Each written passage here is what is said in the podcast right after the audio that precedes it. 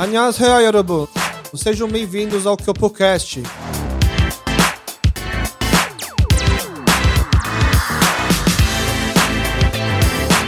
No episódio de hoje, um bate-papo muito legal com o Tommy West, o artista criador do nosso logotipo. Nesse episódio, muitas novidades. Confira, espero que gostem.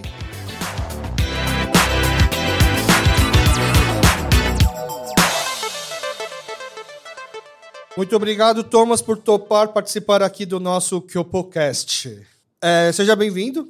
É, o pessoal que está ouvindo a gente hoje é o nosso décimo programa, um programa muito especial. Mas antes de contar por que é um programa especial, além de ser o nosso décimo programa, que já é um motivo especial para quem gosta de numerologia, eu vou, vou pedir para o Thomas fazer o seu Chagisoge, fazer sua autoapresentação, para a gente poder ver por que, que ele foi escolhido para ser o nosso camisa 10 hoje. É, pode terminar de comer Jogador o seu cara. salgadinho, não tem problema não. Fica à vontade. Eu te pego de surpresa, não quer falar mais. Não, oi, tudo bem? Meu nome é Tommy West. Eu sou artista, influencer, sou descendente sul-coreanos, eu tenho 23 anos. Nossa, eu tenho 23 anos. tenho 23 anos e primeiro podcast que eu faço. Muito bom estar aqui. Seja bem-vindo. Vamos lá. A gente fala sempre que o convidado faz uma apresentação mais modesta. Então a gente tenta fazer uma apresentação um pouco mais completa, como sempre com alguns errinhos, algumas coisas para arrumar e depois você me conserta aqui o que não está certo, tá? É, eu estou até meio inseguro, porque eu sempre faço a minha auto-apresentação no caderninho com caneta, e hoje eu esqueci minha agenda, precisei fazer no celular. Então, pode ser que não fique tão bom, não fique tão menos ruim como ficou das outras vezes. Vamos lá. Thomas é designer, escritor, artista, Começou a ficar famoso no TikTok com covers de voz e violão de artistas diversos e recentemente lançou seu primeiro álbum intitulado Sansa. Ele é também o responsável por toda a arte do Kyopocast, desde o logo e as famosas capas dos episódios que vai a caricatura do convidado. Seja bem-vindo, Thomas. Então, vamos te chamar hoje então de Tommy West, certo? Mais fácil. Isso. Você quer explicar por que Tommy West? Você que escolheu o West, provavelmente, né? É, então. É que assim, quando eu fui entrar nesse, nesse mundo, assim, quando eu fui começar essas coisas, é, foi no começo, quando a pandemia estourou, todo mundo estrancafiando, quarentena e tal. E eu comecei, na verdade, TikTok, essas coisas, não porque, ah, quero ganhar dinheiro, quero ficar famoso. Eu comecei porque eu tava muito chimchimé. Pra quem não sabe o que é chimchimé, é entediado. Eu tava muito entediado. E você não podia sair de casa, eu tava desempregado na época. Eu falei, ah, quer saber? Tô fazendo nada, eu vou, vou gravar. Aí eu gravei e tal, criei isso aqui. Eu me deparei com um problema muito grande. Que eu não queria que meus amigos me achassem. Ah, você queria. Você já viu falar do pessoal que poderia ter um, um, uma ferramenta no Instagram que, que é o, ao contrário de melhores amigos. Eu fazia minhas, meus stories onde só os meus melhores amigos não conseguissem ver. É. Era mais tipo, ou menos isso. Tipo isso. Porque quando começou, TikTok não era um negócio meio que popular que nem é agora. Na época quando eu comecei foi quando começou a estourar e ainda era aquele negócio seu amigo chegava e falava assim, ah, mano, você usa TikTok, velho, não sei o que, TikTok, não sei o que, tal, tal, tal. Então, quando eu comecei, fiquei com muito medo dos meus amigos acharem meus vídeos e começar a me mandar, tipo, ô... Oh, o que, que você tá fazendo aí? Paga essa porra, tá ligado? Tipo, uns negócios assim. Só que aí foi indo, foi indo e acho que no meu terceiro, mais ou menos, que eu olhei e falei assim, cara, eu preciso mudar meu nome, porque senão meus amigos vão me achar. Preciso preciso mudar. Só que eu não queria mudar pra um negócio tão assim que deixe, tipo, nítido que eu tava me escondendo. Que era um fake. É, que, sei lá, mudar meu nome inteiro. Aí, eu, minha vida inteira me chamaram de Tominhas. Porque eu sou magrinho e tal, sou pequeno. Na época eu era baixinho, eles ficavam me chamando de Tominhas, Tominhas, Tominhas. Aí eu falei, ah, vou botar Tominhas. Só que alguém já tinha pego esse nome, então não dá pra usar. Aí eu tava criando o nome, eu falei assim, mano, Tominhas, Aí, refletindo, refletindo, pensando nas coisas que eu gostava, eu, mano, pensei em botar, tipo, Thomas Skywalker, Thomas Parker, tipo, uns negocinhos. Só que você assistiu Power Rangers? Sim. Sabe quem é Tommy Oliver? Não. É o Power Ranger verde. Eu ia falar verde. Ele é o verde, que é, mano, beleza, tá. ele tem a adaga. Ela falei, caraca, eu sempre gostei muito de Tommy. Uhum. Porque além de abreviar Tominhas, é, tipo, chique, é meio, uhum. é inglês. fino, assim, é inglês, parece gringo. Eu falei, ah, Tommy é legal. Agora, sobrenome, porque não dá pra botar só Tommy em alguma coisa. Ele não podia roubar o Oliver também, senão fica muito pala. Tá. Aí eu sou muito fã de Roy Met Your Mother. Tá. É, já assistiu Roy Met Your Mother? É a segunda melhor série depois de Friends. Discutível. não, mas Aí tem um episódio que o Té tá, ele tem uma bota vermelha de cowboy. Aí ele cria um apelido pra ele que é Teddy Westside. Tá. Aí eu tava assistindo esse episódio quando eu tava criando o nome. Falei, caraca, o Westside é da hora, hein? Falei, putz, traz um negócio. Aí eu fui falar o nome inteiro, né?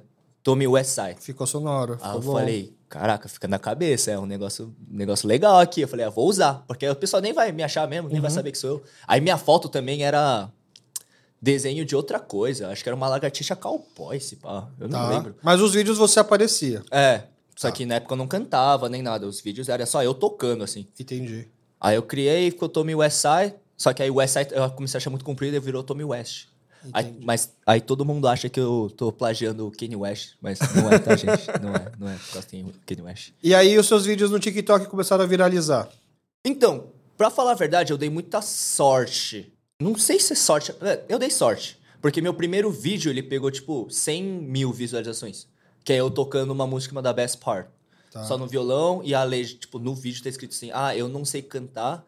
Então, por favor, se você sabe cantar, dueta esse vídeo Ah, então você é como se você estivesse tocando para que a pessoa que tá assistindo poder e cantar. poder cantar. E naquela época... Não, naquela época não, até agora, né? 100k de view era tipo, nossa, tô famoso, esquece, pai tá, pai tá chato agora. E qual foi a brisa disso? Porque eu comecei falando assim, ah, não, é só, pra, só por hobby, pra matar o tempo, e o primeiro viralizou. Então meus amigos viram o vídeo. Eu falei, ah, então tudo que eu pensei Entendi. valeu de nada, assim. Aí Mais ou foi- menos, você já estava prevendo o que poderia acontecer. De uma É. certa forma, você conseguiu ainda se manter um pouco da sua privacidade, entre aspas, né? Ah, não revelando sim, todo o seu nome. Nossa, uma coisa que eu demorei muito tempo pra fazer foi falar. Ah. Gravando, eu não falava nada. Eu tipo, sempre deixava alguma coisa, eu só tocava. Eu não falava, porque eu não gostava da minha voz. Isso antes. foi atiçando a curiosidade das pessoas, então. É, aí o pessoal ficou meio, nossa, como será a voz dele, não sei o quê. aí descobriram minha voz. Mas... Mas descobriram porque você cantou ou você começou a falar também nos vídeos? Não, comecei a falar, assim. É que eu mudei muito de conteúdo de uns tempos, desde o começo até agora, né? Aham. Tipo, eu passei por muitos altos, baixos, mudei de conteúdo pra isso, pra aquilo, fui testando muita coisa, assim, nesse, nesse tempo. Então, só de pensar que foi, isso é o quê? Uns dois anos já? Aham. Tipo, Mudou caraca, muito, né? É, passou muito Mas rápido. você falou que quando começou a pandemia você não estava trabalhando, mas você- o que, que você já costumava fazer antes, então, da pandemia de trabalho? Ah, antes da pandemia. O que, que eu trabalhava antes? Ah, eu trabalhava no e-commerce, que vendia vestido de festa. Tá? Eu trabalhava lá como, tipo, assistente geral. Eu fechava a caixa, atendia o saque, fazia design quando precisava. Eu, eu quebrava o galho lá, assim. Mas você já, já, tá- já sabia mexer com design. Já, já, já. E Isso Entendi. foi eu- meu terceiro emprego, eu acho. É, meu terceiro emprego esse. E você começou a mexer com design porque você gosta? Ou você fez algum curso? Você aprendeu na, na marra? Como que você entrou nesse meio de design? Porque, só para citar para os nossos ouvintes, né? Como eu comentei aqui, o... você que fez toda a arte do nosso podcast. E eu, na verdade, assim, como era um podcast voltado para nossa comunidade, eu quis priorizar pessoas da nossa comunidade para fazer toda a arte. Então eu comecei a pesquisar. Quem que será que tem design? Será que tem gente que nessa- na nossa comunidade que já faz isso? Eu fui achando alguns. Eu pedi até referências para alguns, né? É, e eu gostei muito dos traços do seu perfil no Instagram, que é justamente suas, suas ilustrações. Eu queria alguma coisa para ilustração. Né? E aí foi aí que eu falei, putz, acho que eu gostei desse traço, então agora é só deixar na mão dele que ele faz. Mas você já, eu percebi que você já tinha um portfólio ali, mas era um portfólio seu de trabalho ou você- foi era seu caderno de rascunho, por exemplo? É que assim, eu desenho desde. Nossa, desde que eu me conheço por gente, eu desenho. Era tipo, sabe quando você olha alguém, aí você vira tipo o cara disso? Tá? Então, sei lá, você tem um amigo que ele joga muito bem futebol. Aí você vai apresentar ele e fala assim: ele é. O cara que joga esse, bem. Esse é o cara que joga bem. E as pessoas te apresentavam como o cara que desenha. É, então, tipo, desde que eu me conheço gente, eu sempre fui o cara que me apresentava e assim: ah, não, esse é o Thomas, ele desenha. Tá. Ou quando era coisa de desenho, chama o Thomas. Sempre foi tipo isso.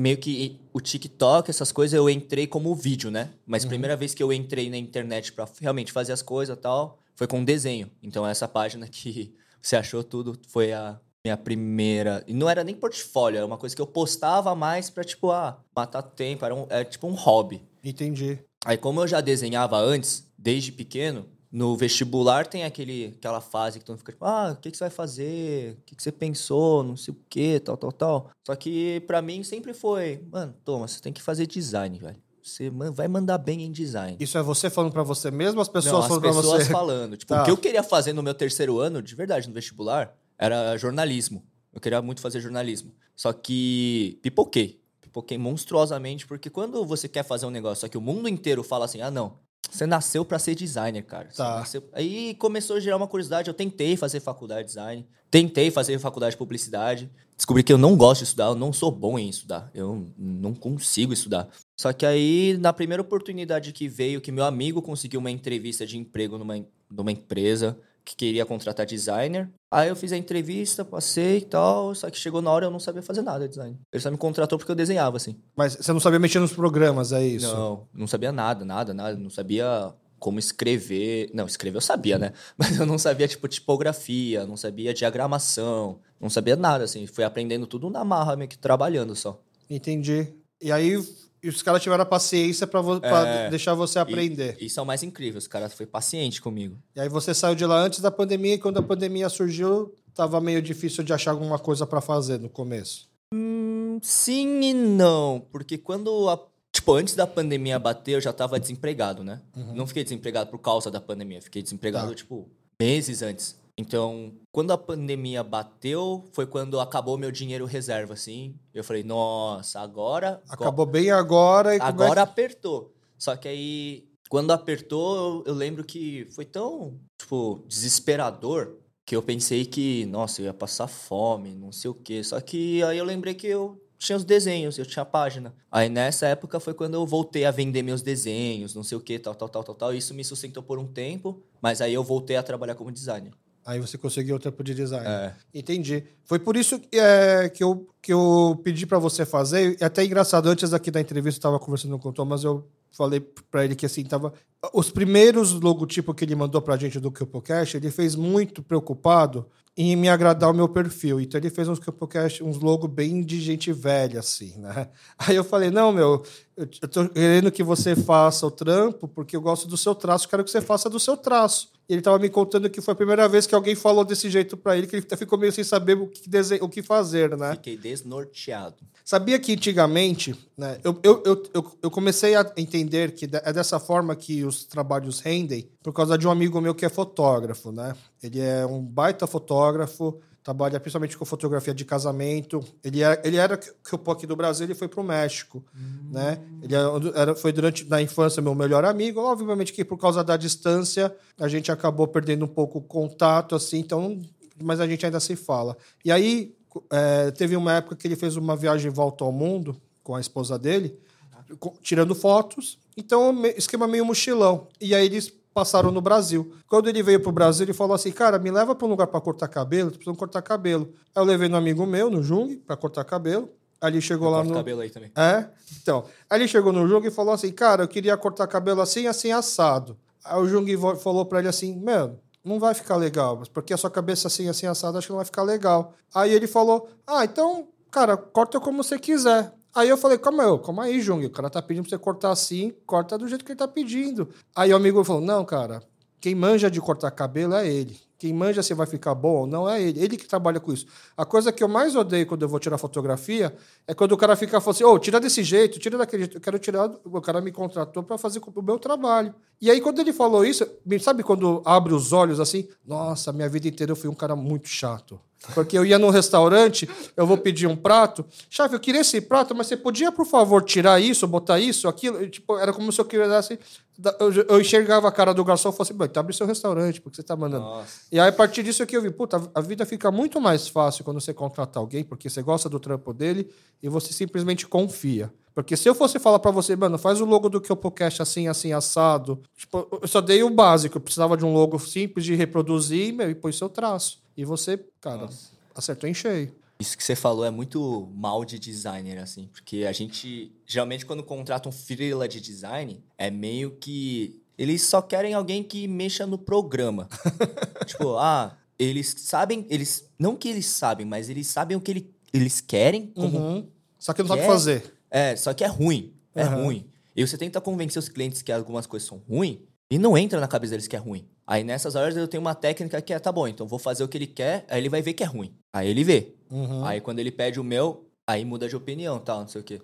Só que o que eu entrei em choque da nossa conversa quando a gente foi fazer a logo do Kyopocast foi que não teve a primeira parte. não teve, então eu, eu fiquei muito.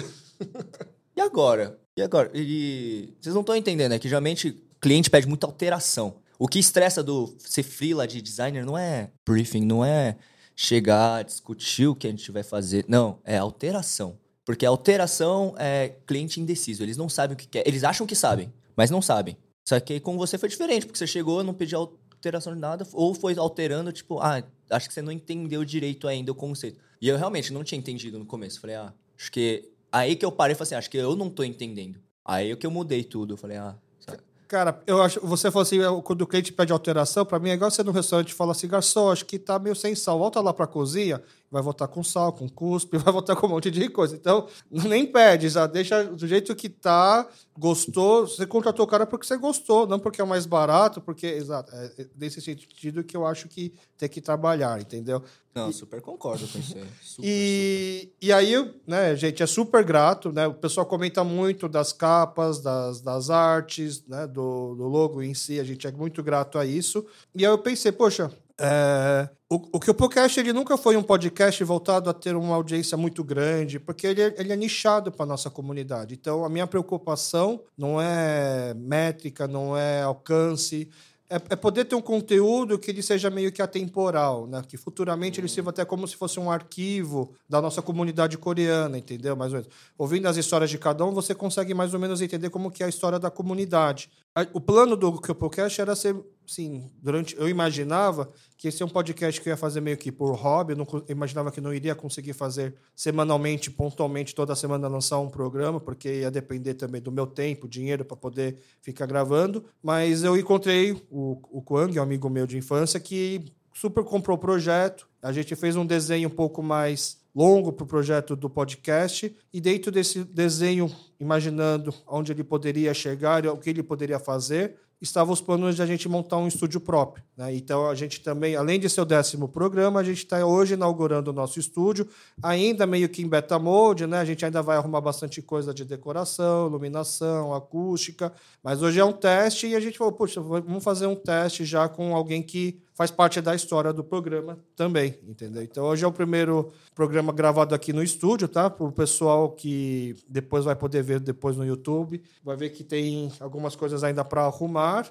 mas é, é igual assim, né? Antes feito do que perfeito. A gente vai começando, Ah, mas o importante é, sempre começar, né? É, a gente vai ver se depois, no final da gravação, se a gente vai ter que gravar de novo, Ah, se o som ficou aí. bom, se o som não ficou ruim. E aí, até pelo Thomas assim, estar mais próximo da gente, o estúdio fica aqui no Bom Retiro, então, se precisar gravar de novo, depois. Já, já vamos tudo. Faz quantas vezes precisar, entendeu? Vai sair. E aí é mais ou menos como eu imagino como foi a sua trajetória, assim, nessa curta trajetória da pandemia pra cá. Vai fazendo e vê onde vai dar, né? É, E aí você exatamente começou o. TikTok e do TikTok você foi pra onde depois? Deixa eu ver, TikTok. O- É porque o TikTok e o Instagram, meio que pra quem tá começando. Não pra quem tá começando, todo mundo anda meio que junto com esses dois, né? Hoje em dia é muito difícil você pegar o celular de alguém e não ter esses dois. Por mais que sejam basicamente quase a mesma função, você acompanha coisas, conteúdos diferentes, né? Então, teve esses dois que eu fui fazendo, aí eu entrei na Nice e comecei o YouTube. Aí depois do YouTube eu fui virei escritor. Aí depois de escritor eu lancei, comecei a lançar música. Tá, vamos então do, vamos sair um pouco das redes sociais e pro lado do escritor, porque isso daí foi meio surpreso pra mim. Você já escrevia também, só que você não tinha um Instagram pra poder subir o que você escrevia, era isso? Era mais de, tipo, minha matéria favorita na escola era literatura. Tá.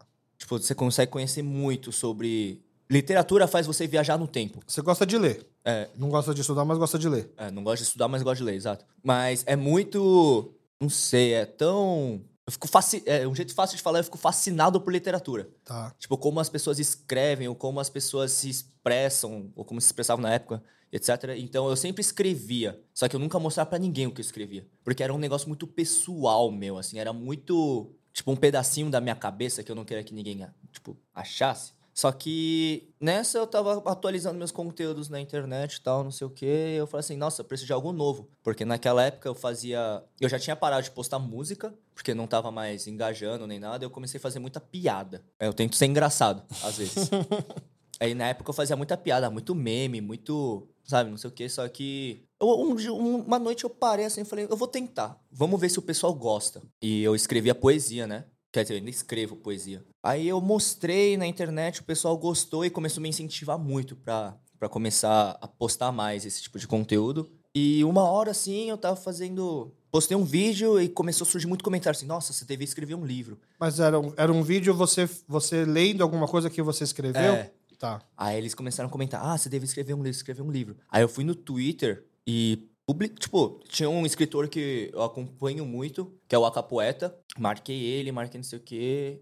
E eu lembro que eu tuitei alguma coisa sobre: ah, tô pensando em escrever um livro, alguém pode me ajudar? Aí muita galera foi dando, tipo, up, up, up, up, up. E aí o Acapoeta me respondeu. Me respondeu, falou assim: ô, me mostra seus textos, não sei o quê. Aí eu mostrei, ele me seguiu de volta. Hoje a gente é amigo. Tipo, muito da hora ter o WhatsApp dele, assim, poder conversar com Ele é um escritor. É. Ele é um escritor que me incentivou a escrever um livro. Tá.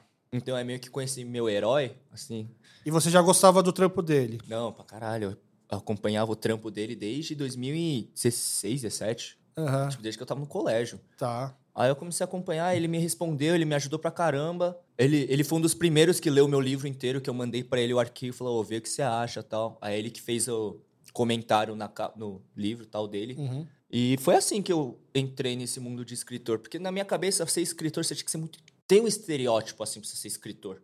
Sabe? Quando você pensa em escritor, você não pensa em, tipo, nossa, um asiático de 23 anos escrevendo. Não, você pensa, sei lá. Na minha cabeça, antigamente era escritor. Eu pensava um cara velho já, com um uísque na mão, fumando um maior cigarrão, assim, num ambiente escuro, com uma Máquina de escrever. é, tipo, tec, tec, tec, tec. E escrevendo, tipo, tendo as respostas do universo. O meu não, o meu livro, tipo, eu escrevi falando sobre minha cabeça. É tipo, o meu livro tem muito texto que eu escrevi no ensino médio. É uma Tipo, coletânea. É, é E tem textos novos e coletânea ou só uma coletânea no geral? não, tem textos novos e coletâneos. Como é que chama seu livro? Confissões de Ansioso. Tá. E é toda. Tipo, você vai lendo o livro e você começa a ver o, cresci... o meu crescimento mental? Não sei. É meu seu crescimento. amadurecimento. É, meu amadurecimento. Tá.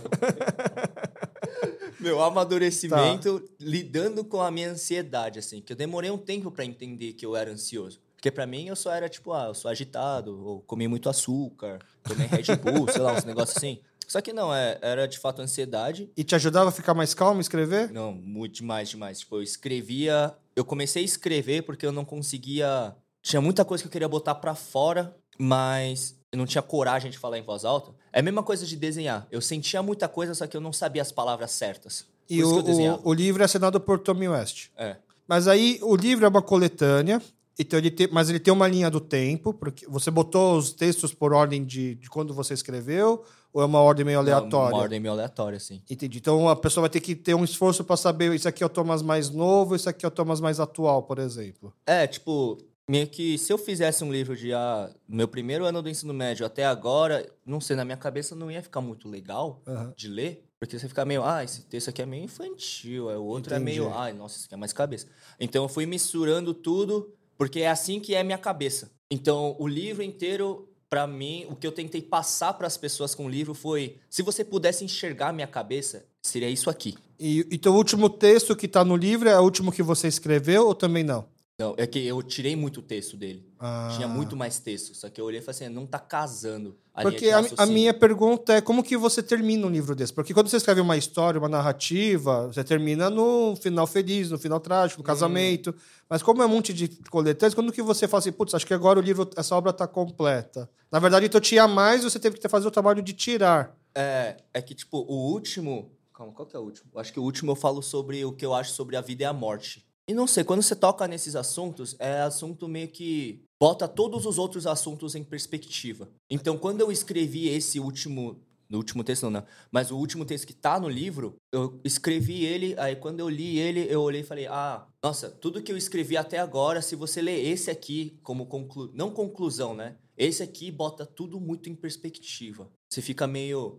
Pode crer. Depois de. Aí eu. Como se fosse uma retrospectiva também é, e, tipo, uma reflexão. fica muito ao seu critério como você vai interpretar esse texto. Porque eu falo o meu ponto de vista, o que, que eu acho que é a vida e o que, que é a morte, o que, que é o começo, o que, que é o fim, etc. Só que quando você lê o livro inteiro, meio que eu falo sobre. Eu falo sobre o que eu acho do meu. o que eu achava do meu corpo, como eu me enxergava, as perguntas que vivem coladas na minha cabeça, coisas que me tormentam, assim, coisas que eu amo fazer. Só que é quando você lê esse último, o, o sentimento que eu queria trazer para a pessoa que tá lendo é dela parar e começar a se questionar também de, ah, será que eu não tô percebendo muitas coisas assim? Será que eu não tô. É que eu não consigo falar isso bonitinho, tá, gente? Desculpa. Mas, Mas então, será que eu não tô moscando? Fica, tipo, entendi.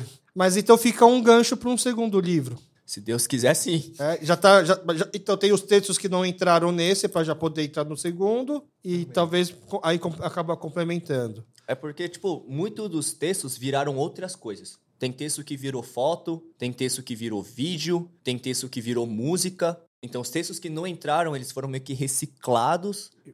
Continuaram gerando conteúdo. É, Porque só que a minha base artística, assim, é escrever. Tudo começa escrevendo. Então, essa é a base, e depois eles viram outras coisas. Mesmo nas músicas, então você faz primeiro a letra, depois você tenta É. encaixar. Primeiro, tipo, quando eu vou compor. Sim, gente, eu componho. É Quando eu vou compor, eu meio que eu escrevo tudo o que eu tô sentindo. Eu meio que eu faço um texto e eu vou tentando transformar isso em música. Então eu pego primeiro o que eu tô sentindo e depois eu meio que só vou encaixando melodia, nota. Eu vou falando assim: ah, putz, esse flow não ficou legal, essa rima acho que dá pra trocar. Eu vou fazendo, eu vou trocando tudo, mas tudo nasce primeiro de um pensamento, depois um sentimento, depois um texto, aí depois ele meio que evolui. Se ele fosse um Pokémon, ele ia evoluir e fica tipo o último assim. Aí virou a música é o último. É. Aí da música pode virar um clipe, do clipe É, pode virar um filme. É que as pessoas não, não param pra pensar muito que sentimentos podem ser interpretados por muitos jeitos. Não sei se fez sentido. Sentimentos podem ser interpretados de muito jeito, podem ser demonstrados de muitas formas. Isso, podem ser demonstrados por muitas formas também. Aham. Então, Desenho, es- Desenho, escrita. escrita. Então, eu tento explorar música. todos eles, assim como artista. É, eu tento explorar todos eles, e tanto que uma frase que tá, marca muito o meu álbum é: Eu odeio me apaixonar, mas eu só sei falar de amor. que é a introdução do álbum. É, e é tipo, tudo que eu escrevo, é, tudo que eu escrevo, tudo que eu faço, são jeitos diferentes que eu demonstro amor, ou entendo amor, essas coisas pra mim. É sempre essa pegada que eu vou seguindo. Entendi. É, E então, como é muita, é muitos talentos, né? Desenho, escrita, música, a melhor definição é realmente artista. É, é, Né? arti- acabou virando artista porque eu sou meio indeciso. E Ah, dá pra viver de arte? Resposta sincera ou. Sim, sincera. Ó, opinião minha, tá? Eu acho que. Eu acho não. Eu sei que dá. Dá pra viver como artista sim. Só que o, o mais foda de você querer ser artista no Brasil é que no Brasil, principalmente, tem muito artista. E muito artista bom. Não é tipo uns artistas merreco, não. Tem muito artista bom aqui no Brasil. Esse país é. Respira arte, exala arte aqui. E. Isso é ruim? Isso é, É bom. bom. porque você se inspira muito, mas é ruim porque, querendo Tem ou não, tem muita concorrência. Entendi. Então, sei lá, eu posso tentar vender livro como poeta. Mano, eu viro a esquina aqui, deve ter uns 40 poeta. Ou, sei lá, eu quero desenhar. Eu viro ali, eu olho pra lá, tem uns 30. Você fala, nossa, ou mais, né? Aí você pergunta, ah, por que você entrou em música então? A música eu entrei porque eu amo fazer música mesmo. Mas aí, essa é a questão. É, quando você pergunta se dá para viver de arte, não- a gente não deveria se preocupar se a gente tem concorrência, se a gente vai sobreviver nessa disputa. Porque, não- É. na verdade, não deveria ser uma corrida, não deveria ser uma disputa. Sim, é que depende muito do propósito do porquê você quer fazer arte. Tem uma frase muito legal que é: quem é artista não quer viver de arte. Tipo, ele precisa viver de arte.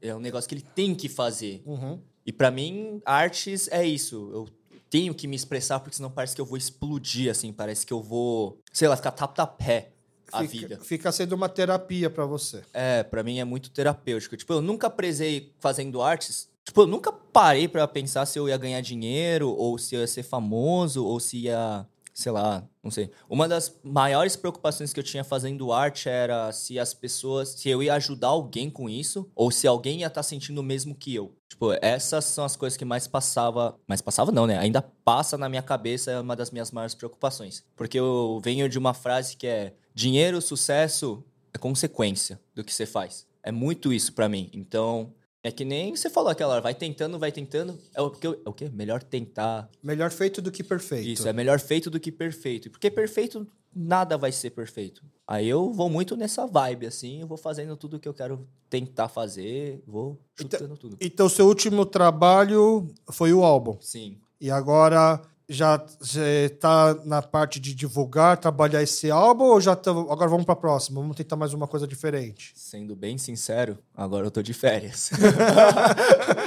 eu não cheguei a pensar nos próximos passos porque isso tudo que as pessoas estão vendo que eu me tornei ou que eu tô alcançando, que eu tô conquistando, é fruto de dois anos correndo sem parar assim tentando, errando, tentando, errando, acertando algumas coisas aqui e ali, meio que eu me descobrindo para chegar esse ano e eu começar a finalizar meus projetos, que é que seria o livro, conteúdo na internet, a música, o álbum, tudo. Então, meio que eu bati minhas metas que eu queria já. Falta plantar uma árvore e ter um filho, então é isso, né? Porque é, só fala então, que eu, as metas de, de, é porque, pra ser sincero, eu pensei que ia demorar muito mais. Só que como quando foi batendo as coisas, assim, tipo, quando eu lancei o livro, eu lançou o álbum, essas coisas, eu comecei a ficar meio, meio ansioso de. Cara, eu não, eu, não, eu não pensei no pós, eu não pensei no depois. O que, que eu faço agora? Aí eu tava, tipo, comendo minha cabeça, eu tava meio perturbado com isso, não conseguia dormir de tão ansioso que eu tava, porque eu ficava toda hora, tipo, nossa, eu tenho que planejar meus próximos passos, nossa, eu tenho que. Próximo projeto, nossa, não sei o quê. Só que aí um amigo meu veio pra mim, bateu no ombro e falou assim, ô,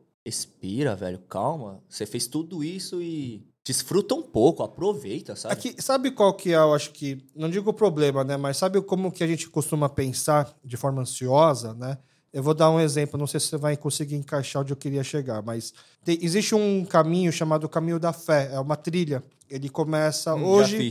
Você fez a parte de que cidade? Você lembra, mais ou menos? Não. Quantos dias você fez de caminhada? Do, dois dias. Né, então, na verdade, o Caminho da Fé, ele originalmente é de 14 a 11 dias que demora. Porque, assim, ele, ele, termina em Aparecida, uhum. mas você pode começar em Águas de Prata, Tambaú, tem algumas outras. E esse caminho foi ficando famoso e ele começou a ter outras cidades. O caminho começou a ficar mais longo. Mas eu fiz quando ele tinha acabado de, de ter sido traçado.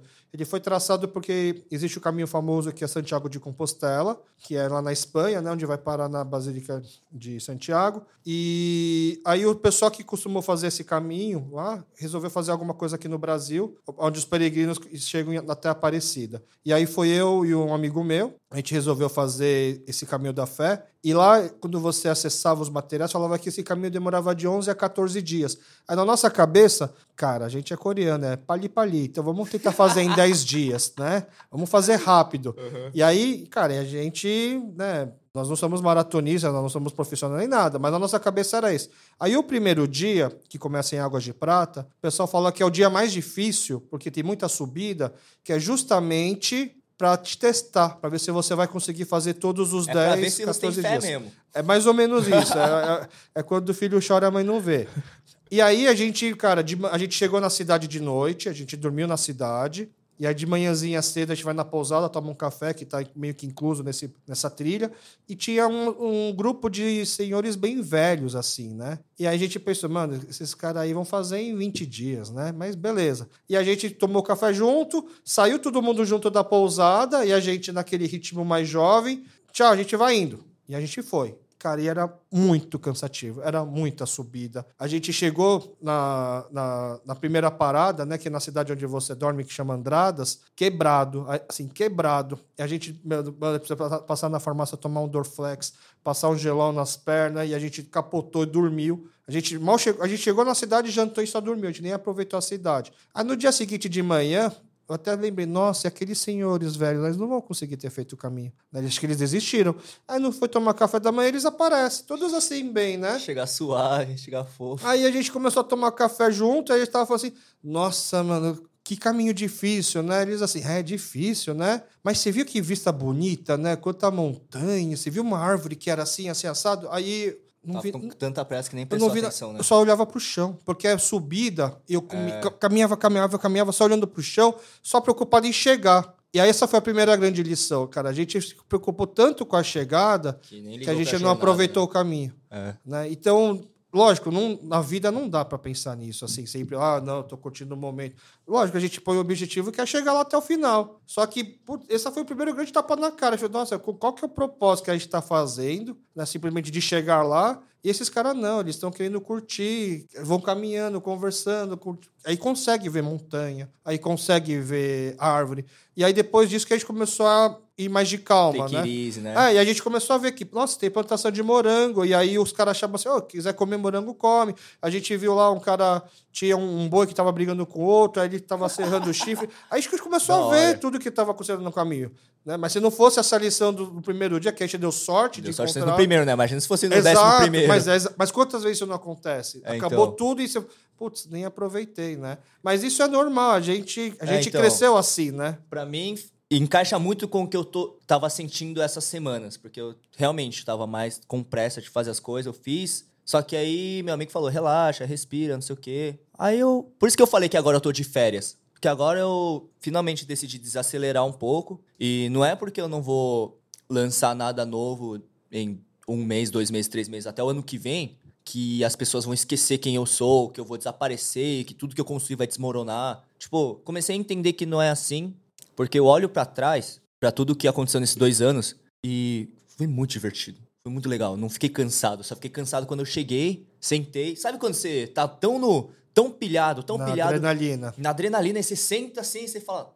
Tipo, caraca, agora. É quando você fala assim, bateu, bateu. Aí eu falo assim, nossa, bateu cansaço. De repente bateu cansaço. Entendi. E foi bom ter batido cansaço, porque eu tava precisando descansar. Tava um quase pouco. num burnout já. assim, É, eu tava, tipo, chegar. minha mente tava quase explodindo, só que eu não tava vendo tava quase explodindo. Eu tava andando só de cabeça pra baixo, né? Entendi. Aí agora, tipo, finalmente eu cheguei, sentei, e meu amigo seria, tipo, o velhinho que chegou e falou assim, "Ô, você viu aqui? Eu falei, mano, putz, nem vi, velho. Então, e mais nessa, nessa calma, assim. Então agora eu falo que tô de sem, férias. sem pressão em ter que escrever um livro ou lançar outro É, álbum. Tudo tudo surgir que- a hora. É, tudo que eu conquistei e fiz até agora foi do nada que veio a ideia, foi de uma vontade, então acho que eu preciso não esperar inspiração, sinal de Deus, uns negocinhos, mas tipo, ir no meu tempo, ir no meu tempo de novo. Se uma coisa que eu aprendi nesses dois anos é relaxa, relaxa, é que como eu, quando eu quero, quando eu tenho uma ideia, eu quero fazer uma coisa, como eu fico ansioso, quero fazer logo, quero fazer, botar a mão na massa logo, fazer, vamos, vamos matar isso de uma vez, como se fosse tipo caixinha de checklist, assim, Sei. vamos fazer logo. Só que é que nem você falou agora, o legal é o processo. O processo Uhum. que você se diverte pra caramba, você aprende. Então, dessa vez, dessa vez não, né? Próxima vez que eu for lançar alguma coisa ou trabalhar em novos projetos, aproveitar mais a jornada do que a chegada. É, falar é fácil, né? É, falar é Sim, fácil. Esse é o ideal. Eu, eu Esse é- entendo que é, é- é fácil o tio velho falar, contar isso, e, mas não viver a mesma É, coisa. mas é que a frase, sei lá, tem muito, né? Tipo, tem YOLO, Carpe Diem, Aham. Esse negócio de aproveite o agora, aproveite o agora. Não é à toa que todo mundo fala isso. Só que antes, antes eu ficava meio. Nossa, é meio overrated, né? Aproveite o agora. É meio. Sei lá, parece que tá te pressionando. E que mundo confuso esse. Porque enquanto as pessoas falam assim, ah, não, você tem que aproveitar o agora, tem gente que vira pra você e fala assim, ah, não. Você tem que planejar seu futuro, você tem que pensar no seu futuro. Ó, planeja, não sei o quê. Mas ao mesmo tempo, às vezes é o mesmo tio. Que ele fala assim: ah, não, você tem que planejar seu futuro, você tem que pensar no seu futuro. Aí você começa a pilhar no futuro, É, você calma, pilhar- você tem que aí pensar assim, agora. Aí você começa a pilhar e fala assim: ah, então, vou planejar isso, isso. Aí ele vira pra você e fala assim: mas aproveita o agora. Aí você fica tipo, mano, é pra fazer um ou outro. Os dois, meio que minha cabeça não funciona.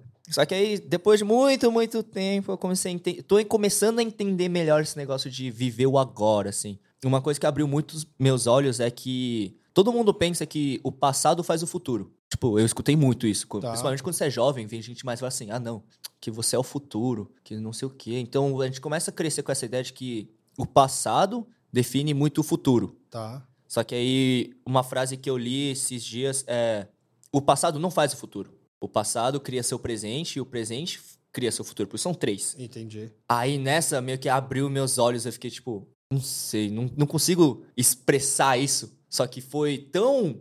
Eu me senti tão besta. De tipo, como eu não pensei nisso antes? eu fiquei tão. Caraca, é verdade. o presente constrói o futuro. Eu tô construindo o futuro agora. E agora? E agora? Porque o passado ele continua comendo o presente toda hora. Então, pra- vamos lá. Então, você chegou aqui, por exemplo, nesse presente por causa de um passado. Sim.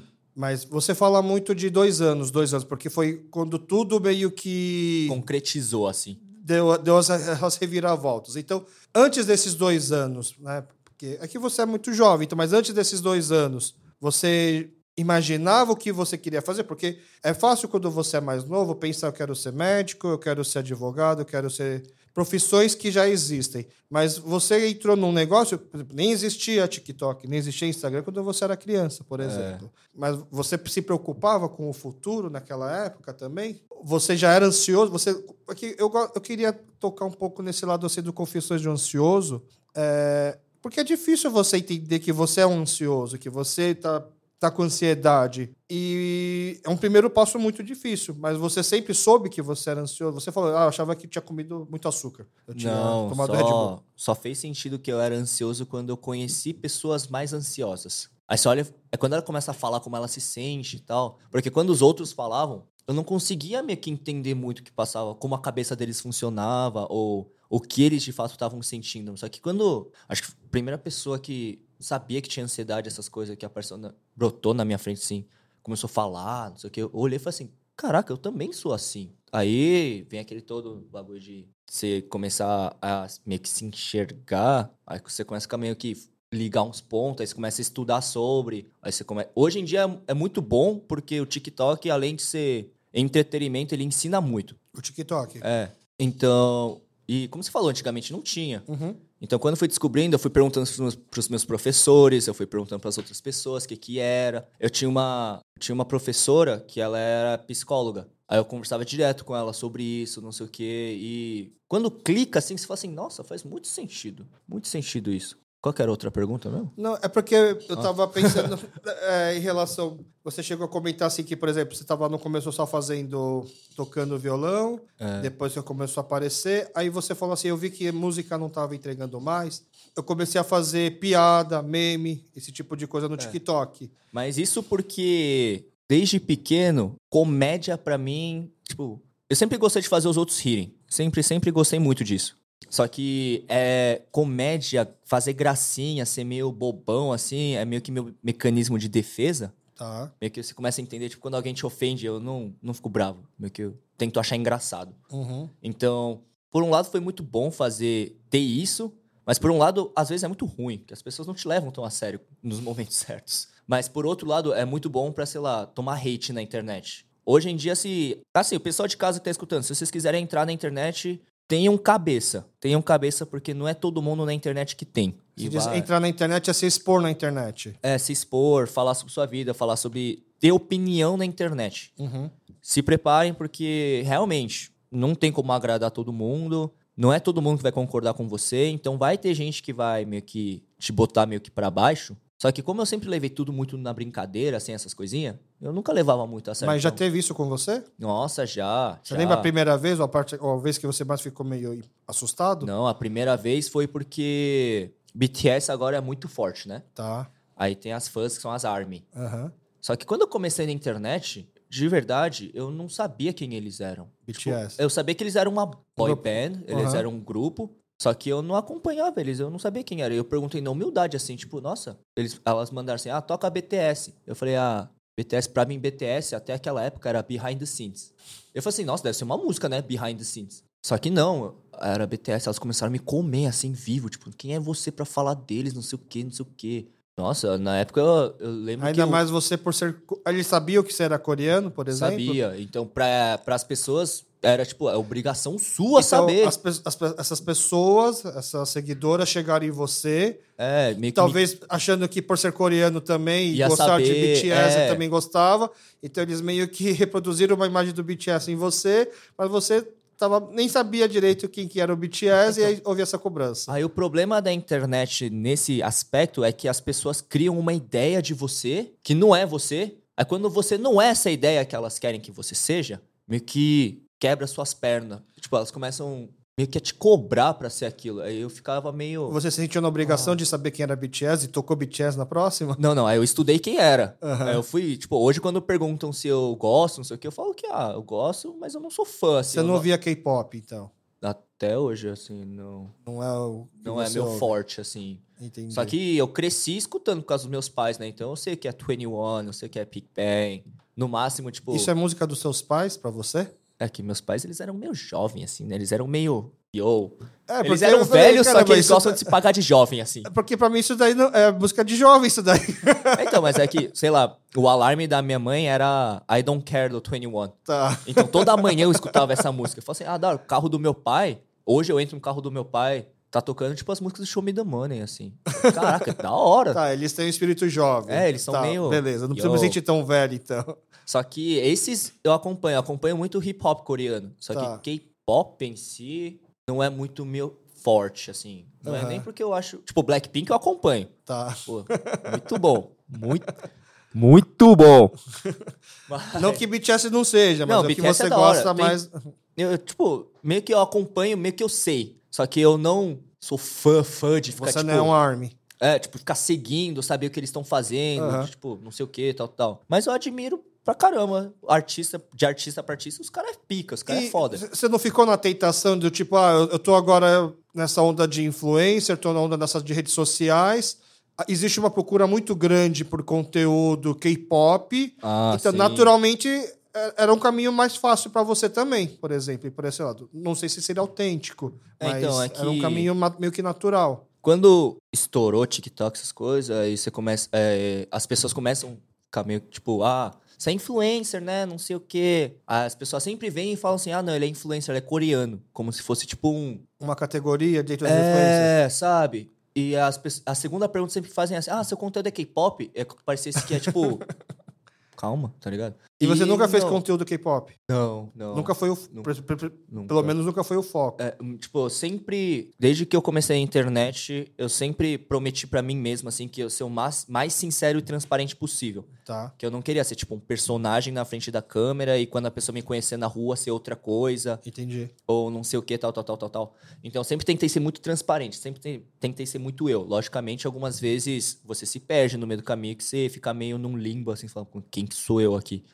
Só que é meio que eu sempre soube. Não que eu sempre soube, mas eu sempre soube o que não queria fazer. Então aí entre esse negócio de, ah, não. É que na minha cabeça era assim, falar sobre K-pop era mais fácil pra engajamento, essas coisas. É. Só que eu não sei, eu não, não quero que as pessoas achem que eu saiba de alguma coisa, ou que eu realmente goste, ou que eu seja, tipo, fãzão. Não sei, pra mim é muito desrespeito com quem é fã. Entendi. Eu ser meio que poser disso. Só querer- porque você é coreano. é, então pra mim é muito desrespeito com quem realmente é fã, acompanha, ama. Aham. E, sei lá, eu não, não me senti muito bem. Não me sentiria muito bem com essa ideia se eu Esse foi o primeiro hate que você recebeu depois que você começou a. isso. É, E o último, você lembra qual foi? mano, o último. Ou mais recente, assim que. Acho que o último foi um vídeo que eu postei cantando e as pessoas vieram, tipo, ah, você falou errado, cantou no tom Ah, errado, Tava tentando te corrigir. É, só que, só que é meio indiferente pra mim, porque eu posto muito, não pra, nossa, quero provar pra todo mundo que eu canto bem isso aqui. Eu posto vídeo cantando na internet, assim, mais como registro. Meio que, ah, Uhum.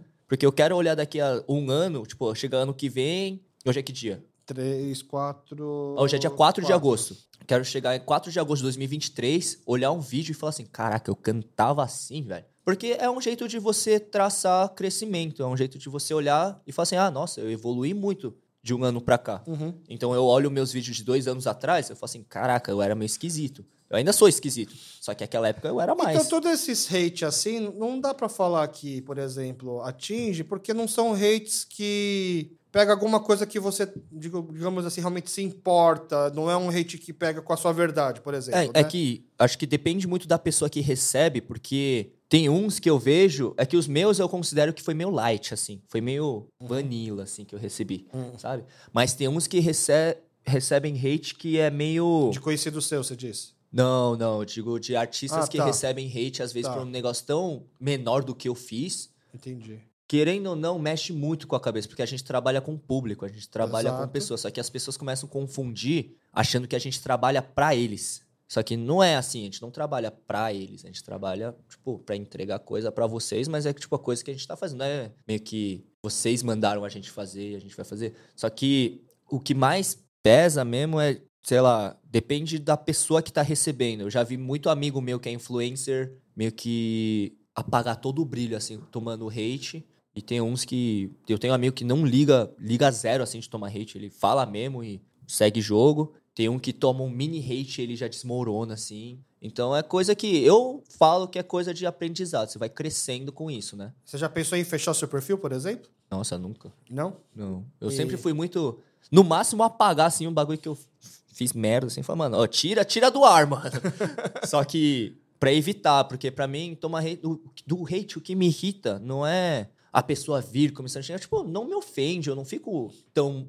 Tem uns que me deixam mal, quando é um cara que eu admiro, assim, alguma coisa assim, tipo, conhecido. Conhecido me, me magoa muito, assim, quando Mas fala. conhecido vai te mandar uma um comentário público? Não vai te mandar uma Ah, mensagem mais ou menos direta? quando tira sarro, ou quando quer, tipo, Ah, atiçar, sabe? Esses entendi. negócios. Tem- Botou mais lenha na fogueira. É, quando, quando dá pra ver que o cara meio que não vai muito comer cara, essas coisas. Aí dá uma acho que, mas geralmente, assim, quando é pessoa que eu não conheço, essas coisas, meio que eu relevo. Então você nunca pensou em, em fechar seu perfil e também você não. Acho, acho que você não está imaginando, então, que tem uma validade. Do tipo, acho que vai ter uma hora que eu vou cansar e eu não vou querer mais me expor tanto. Assim, eu vou, acho que. É, que no começo eu pensava muito, tipo, ah, não, tô fazendo isso aqui, tá legal, tô fazendo, vamos continuar fazendo. Só que aí depois abriu umas portas, assim, que eu olhei e falei, caraca, dá pra transformar isso aqui em carreira. É quando clica um negocinho, você fala assim, ah, nossa, sabe quando você fica conversando com seus amigos, você fala assim, não, eu viveria fácil disso aqui. Uhum.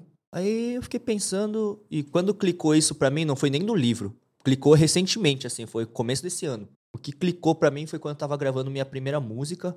E eu não tinha percebido, mas eu fiquei horas gravando aquela música. E eu olhei e falei assim, cara, eu facilmente farei isso pro resto da minha vida. Não cansou. Não. Eu olhei e falei assim, cara, que eu amei fazer isso. E aí, isso seria um álbum. seria o seu, foi o seu trabalho musical. É, E aí, esse, esse seu álbum tá no Spotify agora. é.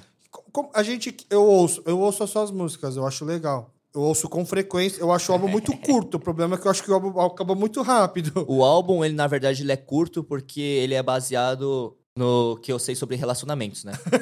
Então ele foi. Se o, o álbum foi curto, porque meu relacionamento foi curto, gente. É por causa disso. Entendi, vamos torcer É, então. ele aí. conta, tipo, toda a história de amor, assim. Do começo, da, quando eles se conhecem, até o final, quando termina, e Entendi. até eu superar e E, começar que- a correr e você pode explicar o que quer dizer o nome do álbum? Sansa é, é um código. É tipo, sinceramente, eu. Calma, Sansa. Sansa. Sinceramente, ainda não sei amar. Ah, É isso. tá. Veio disso. É que, mano, a gente- eu e o meu produtor, a gente passou por tantos nomes de álbum. Eu pensei em tanta coisa. Eu Falei, mano, será que eu boto o nome, tipo, X assim, sei lá, pescoço? Todo mundo fica assim, por que pescoço? Eu falo, mano, não Pode mais- sei. Aí girar uma história. Mas aí, então, você, depois, naturalmente, na minha cabeça de como que funcionava o trabalho de um músico, um artista, o trabalho de lançar o álbum é a, é a parte talvez mais legal ou, mais, ou menos complicada, e a parte depois mais trabalhosa é a divulgação. É o que fazer com esse álbum, vou fazer a apresentação, eu vou gravar um CD, e, mas essa parte, você, você meio que lançou o álbum e, e assim, divulga nas suas redes sociais e pronto. É. Que acabou, não, não, não- eu estou satisfeito, eu não preciso agora fazer alguma coisa com eles, com esse álbum. Não, é que agora eu tô deixando ele meio que o álbum respirar. Porque eu sinto que se eu chegasse pressionando toda hora meu conteúdo do nada na internet virar só, ah, meu álbum, meu álbum, meu álbum, meu álbum. Tipo, toda hora chegar pras pessoas e falar assim, ah, oi, meu nome é Tommy Acho, eu sou músico.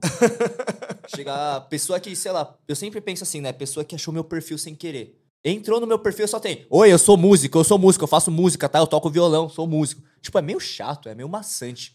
Entendi. Mas, por exemplo, para as pessoas que vão te conhecer hoje, que vão entrar no seu perfil lá, é fácil ele achar seus trabalhos. É, eu tento deixar o mais fácil possível. Tipo, por isso Tá. que você entra no meu perfil. Eu uso muito o Instagram. Então, o Instagram, pra mim, ele você entra no meu perfil e lá tem tudo que eu faço, assim. Tipo, desde as fotos, texto, é, vídeo citando coisa, narrando poema, essas coisas, cantando, tocando. Até fazendo piada, assim. Se você abre meus stories, geralmente eu tô falando merda, assim, sem querer. E você, tem um, e você teve um produtor que te ajudou E que ele também, em nenhum momento, ele pensou, ah, vamos- já que você é coreano, vamos fazer uma pegada meio K-pop, botar Não, um ele- rap, um refrão. Quando ele me conheceu, ele, tipo, me chamou no Insta, assim, chamou da DM, falou assim, ô, você não tá afim de fazer música, vi que você toca, não sei o quê. Eu falei, ah, vamos aí. Aí a gente chegou e tal, a primeira coisa que ele falou pra mim foi, mano, você não tá afim de fazer uns... neg-" Ele, primeiras referências que ele mostrou do que ele tava pensando, ele pensou, tipo, uns bagulho K-popzão, assim.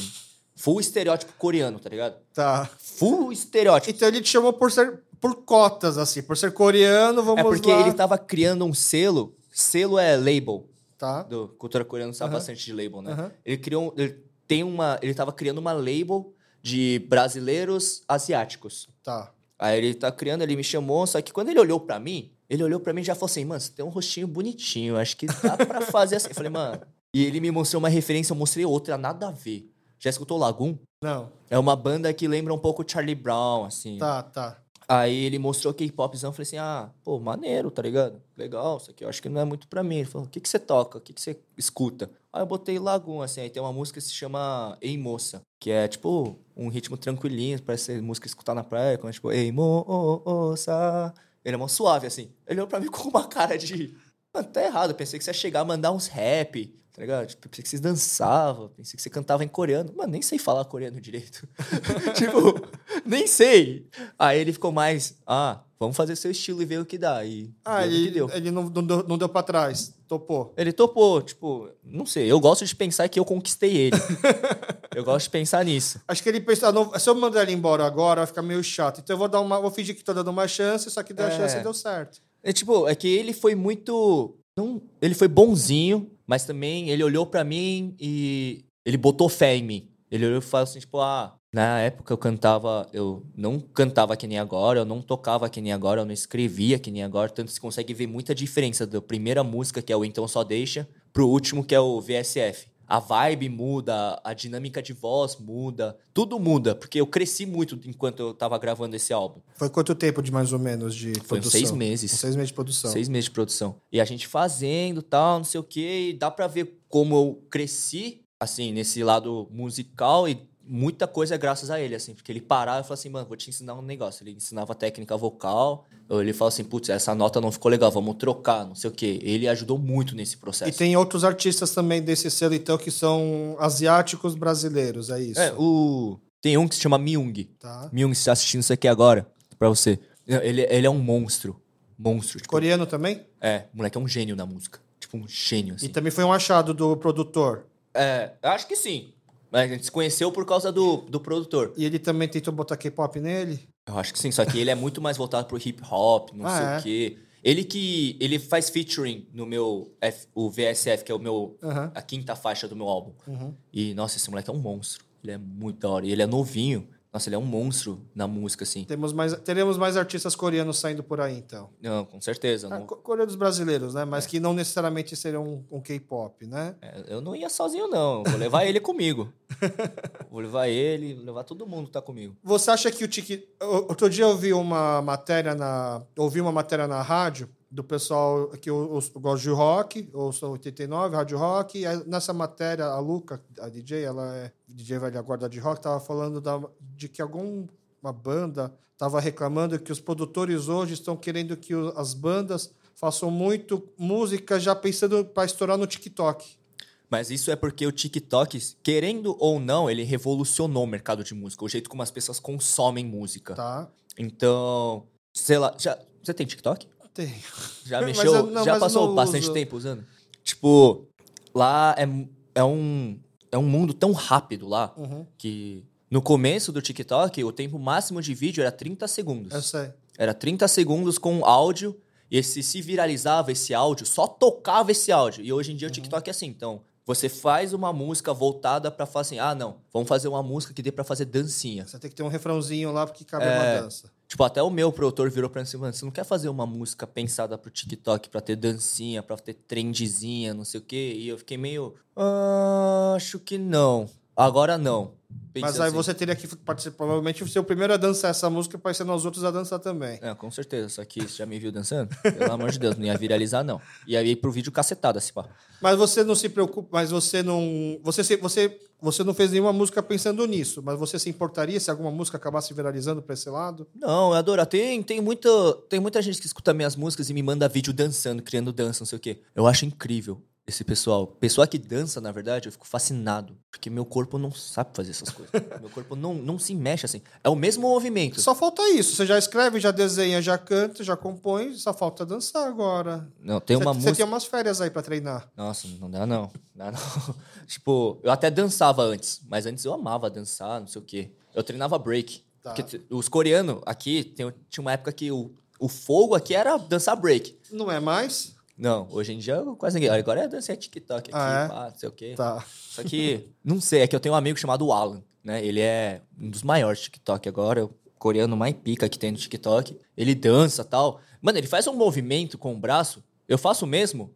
Parece que. Por que não sai igual? Eu fico olhando e fico assim, mano, não tá igual, não tá, não tá parecido. Ele tem, tipo, uns músculos diferentes no corpo, assim, eu não sei explicar. Mas é, tipo, ele dança muito. Aí eu vou ver eu dançando, e no TikTok tem um termo chamado biscoitar. Sabe o que é biscoitar? Acho que eu sou meio velho agora. É, biscoitar é sensualizar pra câmera. Tá. E o Alan, esse pessoal que cria conteúdo de dança, eles são muito bons nesse negócio. Eles dançam e biscoitam ao mesmo tempo. Entendi. Eu não sei fazer nenhum nem outro, imagina os dois ao mesmo tempo, entendeu? Se tem uma coisa que eu não sei ser, é sexy. Não sei. Não sei como funciona isso. Eu sei ser engraçado, eu sei ser sério quando precisa, mas sexy, não dá. Entendi. Mas as outras coisas você fez naturalmente sem se preocupar se tinha gente que fazia melhor ou não. Você fez porque você gostava. Acho que a melhor desculpa para não dançar é que talvez você não goste. É, é que eu não me sinto confortável dançando. Tem uma música que chama assim, I Won't Dance. Essa música traduz bem o que eu tô falando. Sei lá. Tudo que eu fiz até agora foi. Partiu de um pensamento. Ah, eu quero. Já escutou a música da Ariana Grande? Qual? Seven Rings? Já. Aquele I want I want it. É, tipo, é isso. Pra mim, tipo, eu quero, eu faço. Eu quero, eu faço. Eu não quero, não faço. E mas assim, com tantos assim objetivos curtos que você metas curta, curtas que, a, long- a curto prazo que você se botou e você foi atingindo, né? E, e agora pensar talvez nas próximas metas e tal. é, as pessoas, elas, você sente que elas ficam felizes porque você está acompanhando essas metas, por exemplo, você é jovem, então é natural vir em casa ver uma cobrança do tipo, você está perdendo tempo, você não está, que nem você falou, você não está pensando no futuro. E aí, às vezes, são, são, você atinge algumas metas que te fazem tão feliz, mas, mas as pessoas do seu dia a dia conseguem entender essa felicidade? Ou vem uma certa cobrança? É que no começo é o que eu falei, né? Eu tinha muito medo dos meus amigos descobrirem, porque eu já tava vendo, assim, que eles ver meus vídeos e falar, ah, ei, ei, ei, ei, ó, o bobão ali, gravando coisinha pro, pro TikTok. Só que a real é que. É que não, porque quando eu tinha uns 15, por mais que não existisse TikTok, tinha o YouTube, né? E já tava surgindo esses youtubers, o Whindersson Nunes, tinha o Pergunte ao Japa, o Christian Figueiredo, tinha esse, o Cocielo. Tinha esses caras que fazia vídeo na internet, a gente cascava o bico. E meus amigos sempre viravam pra mim e falavam assim: Ô, você tem muito perfil de fazer trouxice na internet assim? Por que você não tenta? E na época sempre foi: ah, tô sem tempo, ah, não tenho material, ah, não sei como fazer. Só que quando eu comecei, meus amigos descobriram tal, meus amigos estavam no exército, estavam na Coreia. Aí eles acharam meus vídeos e eles me ligaram, FaceTime. Eles me ligaram e falaram: Ô, você tá gravando vídeo pra internet? Falei, tô, eles. Caraca, mano, finalmente tá gravando, não sei o quê. incentivaram. É, e eu pensando que eles iam, tipo, super ficar me zoando, não sei o quê. Não, pior que todos os meus amigos ao meu redor, assim, eles viraram pra mim e falaram, ô, tá mandando bem, não sei o quê. Quando eu comecei a aprender a cantar, eu aprendi a cantar por causa de um amigo meu, que a gente faz banda junto. Aí ele começou a me ensinar e tal, ele falou assim, ô, você tá cantando bem pra caramba, tô gost... as suas músicas estão da hora. Eu sempre mando minhas músicas pra ele, né? O pessoal foi super me apoiando, super ficando feliz. Toda vez que eu tenho algum lançamento de música, essas coisas, eles meio que começam a agitar a janta, vamos celebrar, não sei o quê. E eu sou muito de tipo, não, vai lançar, eu quero ficar em casa, tá de boa, não precisa. Não, eles vêm me buscar em casa, falam assim, não, a gente vai comemorar, porque você tem que começar a entender Essa que não sua rede de amigos. É. É, O que eu mais fiquei preocupado é dos meus pais, que você falou, deles virarem pra mim e falaram assim, ô, para com isso, tá perdendo tempo da sua vida, não sei o quê. Só que minha mãe, minha mãe mora na Coreia, né? Minha mãe, ela não sabia Só que E chegou nela? eu tinha bloqueado minha mãe no, no Insta, tá? Aí ela descobriu que eu bloqueei ela no Ela Insta. criou um fake pra te Porque as seguir. amigas dela chegavam nela e falavam assim: Ô, você viu que seu filho tá ficando famoso, que tá ganhando bem? É que todo coreano acha que você fica famoso, você tá ganhando bem. Mas não é assim. E que, e que ganhar bem se resume à felicidade. É, aí as, as, amiga, as amigas da minha mãe, você viu que seu filho tá ganhando bem, tá crescendo, não sei o quê, tal, tal, tal, tal. A minha mãe falou, sério? Vou procurar. E não achava. Aí eu rodei, aí eu rodei. Aí ela me ligou e falou assim, por que você me bloqueou no Instagram? Mó sério. Eu falei, aí eu desbloqueei, ela viu, ela falou, nossa, é você? E ela falou assim, ah, sempre, é, finalmente você tá fazendo o que você gosta de fazer, Ah, não sei o é? quê. É porque ela falava desde pequeno, ela me botava pra fazer, tipo, audição, Ah, ela queria que você fosse essas famoso. coisinhas. Não, ela. Quando ela perguntou pra mim o que, que você quer, eu falei, ah, quero fazer artes. Só que artes pra pai coreano não era, tipo, fazer música, fazer. é, escrever, essas coisas. Pra eles era, tipo, ou era pintura pra botar em museu, ou era virar ator, que é aqueles yonein da Coreia, Aham, sabe? aham. Essas coisinhas aqui e ali. Então eles tinham muito essa cabeça e minha mãe falou assim: "Ah, você quer ser artista? Tá bom. Ela começou a me botar umas audição quando era pequeno, de tipo, virar modelinho. Aqui no Brasil, coisinhas. na É. Coreia? Não, no Brasil. Você nasceu aqui, Nasci no Paraguai, na verdade. Paraguai, É. tá. Aí fez tudo isso. Aí quando ela descobriu que eu tava fazendo esse negócio na internet, não sei o que, tal, ela começou a ver meus vídeos. Ela falou assim: Nossa, mas é- era pra ser engraçado as coisas que você fala? eu fiquei meio. Era. Ela falou assim: Ah, não achei muito engraçado, não, tô. Aí eu fiquei meio. Sério? Ela? É. Eu fiquei meio. Ah, tá. Pode crer, então. Ela não gostou. Mas não falou pra não fazer, ela simplesmente é, não, ela achou- super apoiou. Tá. Ela olhou e falou assim: continua fazendo. Tipo, dá pra ver que você gosta. Sempre, é que minha mãe, ela sempre fala uma frase que é tipo: ela acha que a gente nasceu pra fazer algumas coisas. E ela olhou pra mim e falou assim: ah, não, você nasceu pra fazer artes, pra fazer isso aí que você tá fazendo. Porque dá pra ver que as pessoas gostam. Isso ajuda muita gente fazendo isso. Ela já enxergava isso. É, ela já enxergava isso no momento que eu desenhava, não sei o que já.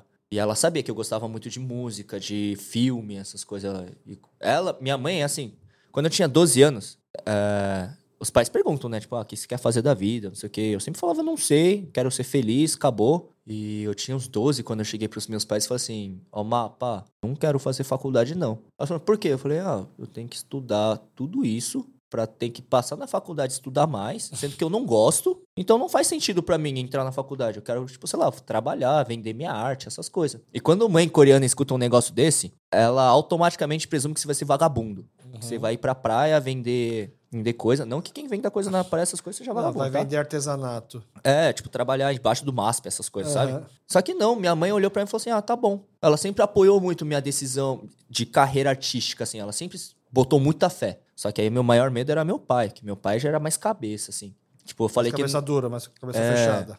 Quando eu falei que eu não queria fazer faculdade, eu pensei que ele ia me deserdar, sabe? Ele fechou a cara, olhou pra mim e falou assim: não, você vai fazer. Tanto que as três faculdades que eu fiz, que foi design, publicidade, propaganda e design, Quanto foi. tempo você ficou em cada um? Não, acho que cada um deve ter ficado uns dois semestres. Eu fiquei tipo um ano em cada. Tá. Não, mentira. Só um, que, o primeiro que foi Belas Artes, eu fiquei um mês. Porque eu não curti. Mas é, eu só fiz por causa do meu pai. Porque ele mandou fazer, eu falei assim, não, tá bom, vou fazer. E na época eu não, não tinha muita grana, eu não podia bater de frente e falar, não, sou eu que tô pagando. É ele que tá pagando, ah, então vou fazer. Só que quando meu pai ficou sabendo que eu tava na internet, primeira vez que eu vi ele tão feliz. Ah, é. É, ele ficou feliz e, logicamente, ele é pai, né? Ele ficou preocupado. Ele perguntou: ah, mas cuidar pra não expor muito sua vida, não falar muito, tipo, não fala onde você mora, pelo amor de Deus. e meu pai tem uma imagem minha na cabeça dele que eu sou meio bobão. Não que eu não seja, né? Mas na cabeça dele eu sou muito bobão. O bobão por causa do engraçado ou porque não tão inteligente? Os dois. Tá. Pra, pro, pro meu pai é isso. Você é engraçado por não ser tão inteligente. É, pro meu pai eu sou isso aí. Tá. Ou eu, eu era, né? Aí ele começou a ver que eu tava crescendo na internet, que eu tava trabalhando com isso. Aí ele viu que eu lancei um livro. Quando eu mandei assim pro meu pai, ah, pá, olha, eu lancei um livro. Ele falou assim: Você? Você sabe escrever? Eles, cons- eles conseguem ler portu- em português? Não, meu pai fala super bem português. Só que ele ficou todo. Nossa, você. Quando ele escutou minha música, ele ficou. Você canta? Nossa, você sabe tocar violão? E ele comprou o violão pra mim. Tá Mas ligado? em casa ninguém tem. Você acha que ou teu pai ou tua mãe não tinha já meio que um lado meio artístico assim também? Você acha que nenhum deles tinha uma frustração por não ter poder seguido nesse lado? Eu acho que não. Porque, assim, meu pai, ele é um cara muito mecânico. Ele gosta muito de carro, ele gosta de tecnologia, esses negócios mais. Uhum. É Sabe? mais de exatas. É. E minha mãe, ela sempre foi muito de pessoa, assim. Ela gosta muito de pessoa, ela gosta de conversar, Tá. ela gosta de escutar história, ela gosta dessas coisas. Então, única coisa, tipo, parente que mexia com artes, eu só tinha, tipo, uma tia-avó que eu nunca encontrei na minha vida, só que quando eu comecei a desenhar, mostrar esse lado mais artístico, meu pai virou e falou assim: Ah, nossa, lembra muito harmonia, não sei o que, tal, tal. Entendi. E eu fiquei meio, ah, pode crer, só que eu nunca vi, é, nunca vi ela, tá ligado? Mas aí então vamos. Então, pai chegou a ler seu livro, então? Acho que ele não leu. Ele recebeu. É, mas ele não leu. Será? Mas ele super apoia, porque ele encontra os amigos dele, e quando eu vou visitar ele, ele mora em Piracicaba, né? Eu vou conhecer os amigos dele e tal, ele me puxa de um lado e fala assim: É, esse aqui é meu filho, ó. Vê o canal dele aí. Aí todos os amigos dele começam a procurar no YouTube. Aí eles sempre procuram, tipo, Tommy. Aí o primeiro que aparece é o West, né? Aí eles falam assim: Ó, é o primeiro. Aí meu pai: É, é o primeiro. Esse aqui é meu filho. E há uns dois anos atrás era tipo: Vai fazer faculdade, moleque, vai estudar, larga de ser bom, mas é bom que não, não continuou. Agora, agora ele entende que é o seu caminho. Mas é então. que foi mudando muito, assim. Meu pai foi abrindo muito a cabeça, assim. Quanto mais. Você foi abrindo a cabeça dele. É, tipo, quando eu. Tipo, tinha uma época que eu era viciado em ficar jogando LOL. E o pior é que eu era viciado em jogar LOL e era ruim. Tá. E ainda sou ruim. Só que meu pai, tipo, ele queria tanto. Ele começou a mudar muito, porque ele, tipo, ele entendeu que eu não sirvo pra estudar. Então ele meio que largou a mão, assim. Tipo, filho advogado, médico, essas coisas. Não vou ter. Ele queria, mas não vai ter. Ele É. entendeu, assim. Aí quando eu comi tudo que eu fazia, ele fala assim: Você já pensou em ganhar dinheiro com isso? Comecei a que jogar você podia LOL. ser jogador profissional. É, comecei a jogar LOL, ele. Você podia virar profissional disso aí. Eu fiz uma tatuagem assim, ele. Você podia virar tatuador. Ah, Ou- Você fez a tatuagem? Não, não. Ah, tá. Tatuei assim e tal. Aí ele falou assim: Nossa, você podia virar tatuador. Eu falei, Oxi. Ah, porque desenha também, dá pra É, brincar. ele já virou pra mim, tipo, a única coisa que ele sabia dos meus talen talentos, aspas, assim, das coisas que eu faço, é que eu desenhava. E várias vezes ele mandava link do tipo curso de grafite, curso de tatuagem, cur... ele já mandou curso de maquiador. ele me mandou várias coisas, tudo relacionado a desenho. Porque pra ele é a única coisa que eu sabia fazer. Cara, você entende como você tem um pai fora de- da curva? Não, eu sou muito grato por isso, porque tudo. Assim, eu acho que ele começou a ficar mais assim, porque ele se mudou para uma outra cidade trabalhar e lá não tem muito asiático. Então ele começou a ficar muito por dentro da cultura brasileira. Ah, tá. Então ele começou a conhecer muito mais brasileiro do que coreano lá. E aí abriu a cabeça. É, ele começou, tipo, tipo, a abrir o campo de visão dele assim, falou: caraca, a vida é mais que isso. Entendi. Porque eu comecei também. É que eu era meio chato com meu pai também. Eu comecei a entender que ele não se preocupava com o meu futuro, porque, tipo, ele queria controlar tudo. Mas era uma preocupação do tipo, ele não queria que eu passasse sufoco. Ligado? Sim. Eu comecei- No, no- no- no fundo é, tu- é isso, se resume a isso. Ele queria meio que resolver meus problemas, só que não dá pra resolver todos. Às vezes, errar faz parte de crescer. Uhum. E isso que meu pai começou a entender e ele ficou muito mais, tipo, ah, não, pro meu filho crescer eu tenho que deixar ele errar um pouco, ou se perder um pouco, não sei o quê. Então, essa distância... Dentro de uma margem que- de é, segurança, ok. Aí mudou muito, assim, quando ele se mudou. Tal. Cara, porque não sei se é questão de geração, talvez a criação do seu pai fez com que ele talvez entendesse que faltou isso pra ele e por isso que ele tá fazendo isso pra você. É. Incentivar alguém pra ir pro o que gosta. Tipo, não adianta a gente for- querer forçar que ele faça uma coisa que ele não tem aptidão. Então, os- os- o, jeito, o jeito mais lógico de se pensar é o quê? Cara, ele gosta de fazer isso. Será que dá pra ganhar dinheiro com isso e de viver com isso, né? Acho que. Mas é, é, um, é, de, é, é de se, é de se admirar, porque quantos pais né, teriam. Se eu- todas as pessoas que eu conversei até hoje, eu acho, as nove, eu acho que não teve. Teve poucos casos, poucos, se não for dar pra contar, acho que numa, sabe, dois, três dedos de dos pais que foram para esse lado. Pelo contrário, né? não é que você também chegou e falou pro seu pai, ah, eu gosto disso, quero fazer isso. Ele via você jogando, sabe, será que você não consegue virar jogador? É, né? tipo, ele tentava me incentivar com tudo. Mas só que meu pai, desde pequeno, ele foi... Ele sempre foi muito de boa. Ele era um cara de boa com a cara fechada. Ah, é, Só parecia bravo, mas coração grande. Assim. É, não, tipo, ele era bravo tal. Todo pai tem que ser meio bravo. Só que meu pai meio que. Ele só era chato comigo porque ele se preocupava. Era o jeito, tipo. Era o amor, tá ligado? Era a forma dele mostrar. É, que ele tava preocupado, Sim. não sei o que. Ele era muito coruja. Só que eu lembro que desde pequeno ele nunca. No começo era tipo, "Ô, como é? estuda, não sei o quê. Pegava rec e tomava bronca. Foi passando um tempo, ele só virava pra mim assim, mano, passa de ano só. Não importa.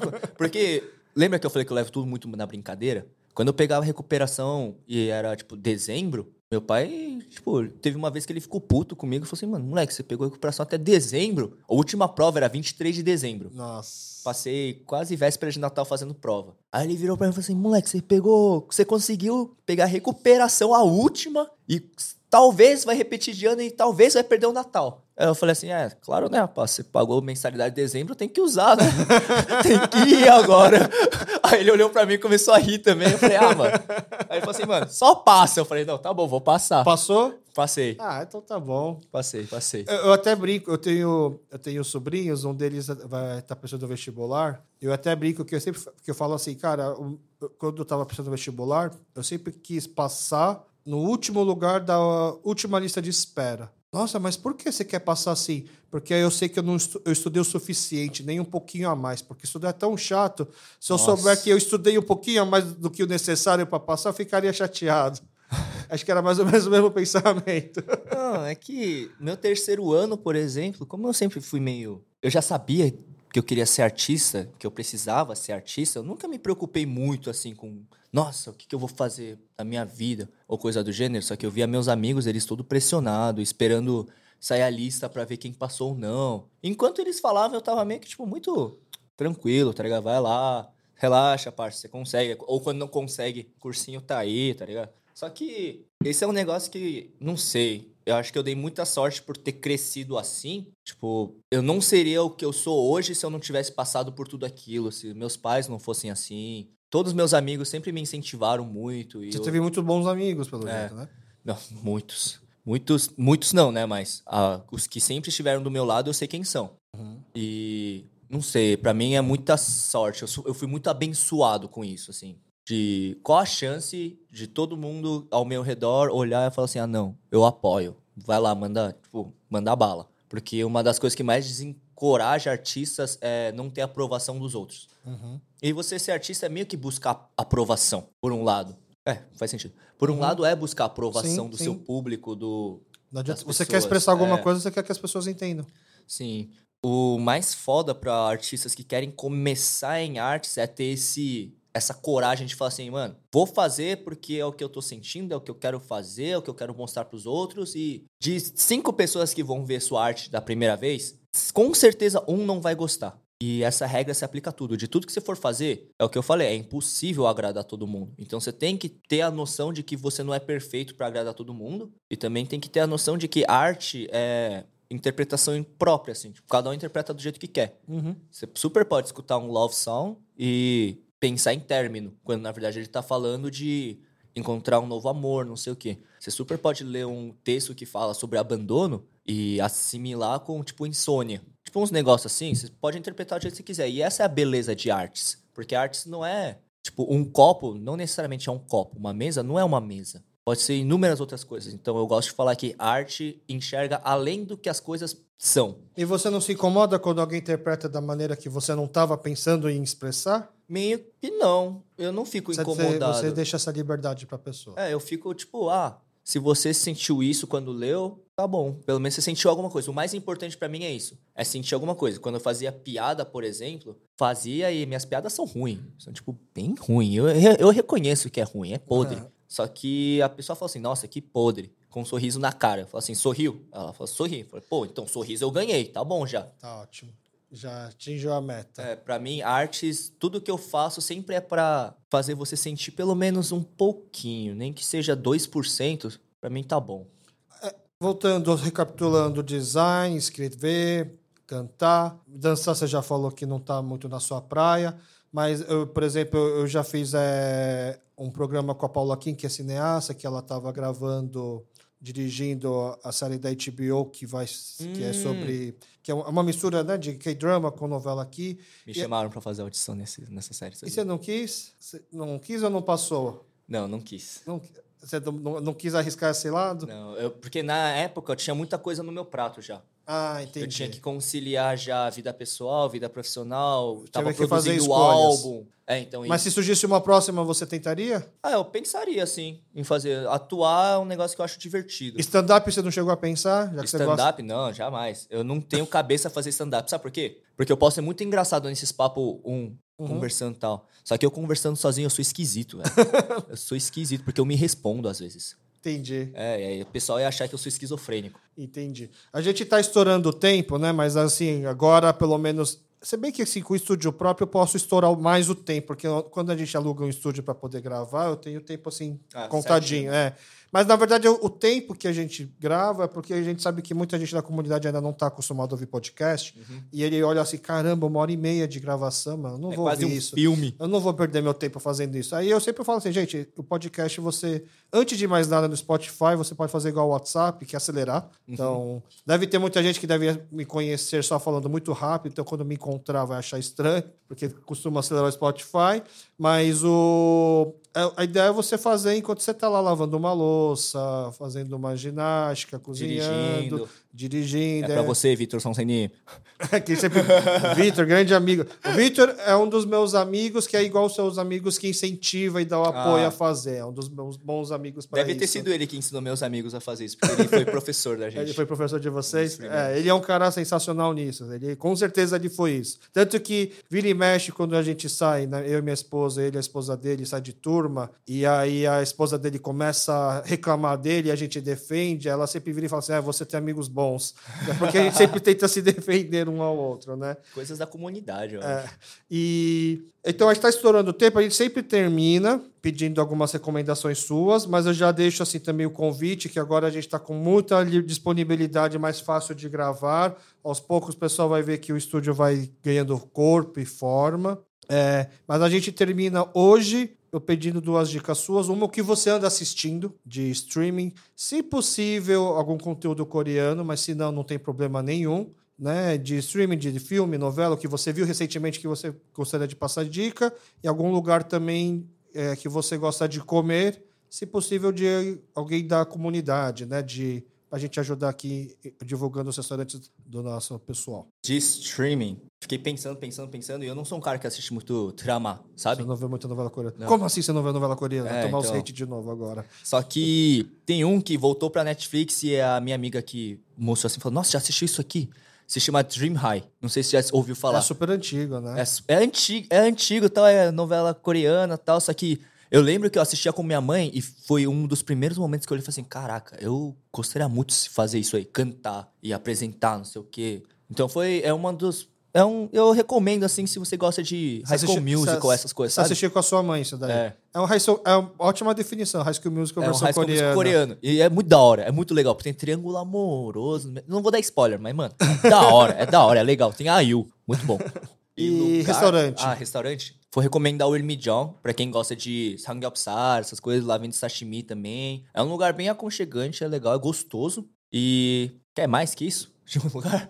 Pô, tá Não, perfeito, é tá bonito ótimo, lá também. Tá ótimo. É, eu gosto muito dali. Então, ficou a dica o Irmi John, que fica lá na Silva Pinto, restaurante, Yes. né? E Muito o Dream bom. High. Então tá, a gente tem um programa já gravado. Eu tenho certeza que vai ser o primeiro. Depois você volta e a gente con- conversa Yes. mais, joga mais conversa fora. Você vem contar quais são, o que, que você fez depois dessas férias. eu, tá eu volto pra falar sobre minhas férias. Exato. Você volta para falar das férias e quais são os seus próximos projetos, tá bom? Ok. Muito obrigado. Valeu. E esse foi mais um episódio do KyopoCast. Espero que tenham gostado e muito obrigado a você que ficou até o final. Por favor, deixe seu comentário, críticas e sugestões nas nossas redes sociais, Facebook e Instagram, arroba KyopoCast, ou mande um e-mail pra gente, kyopocast.gmail.com. Muito obrigado e até o próximo episódio. Uma produção, voz e conteúdo.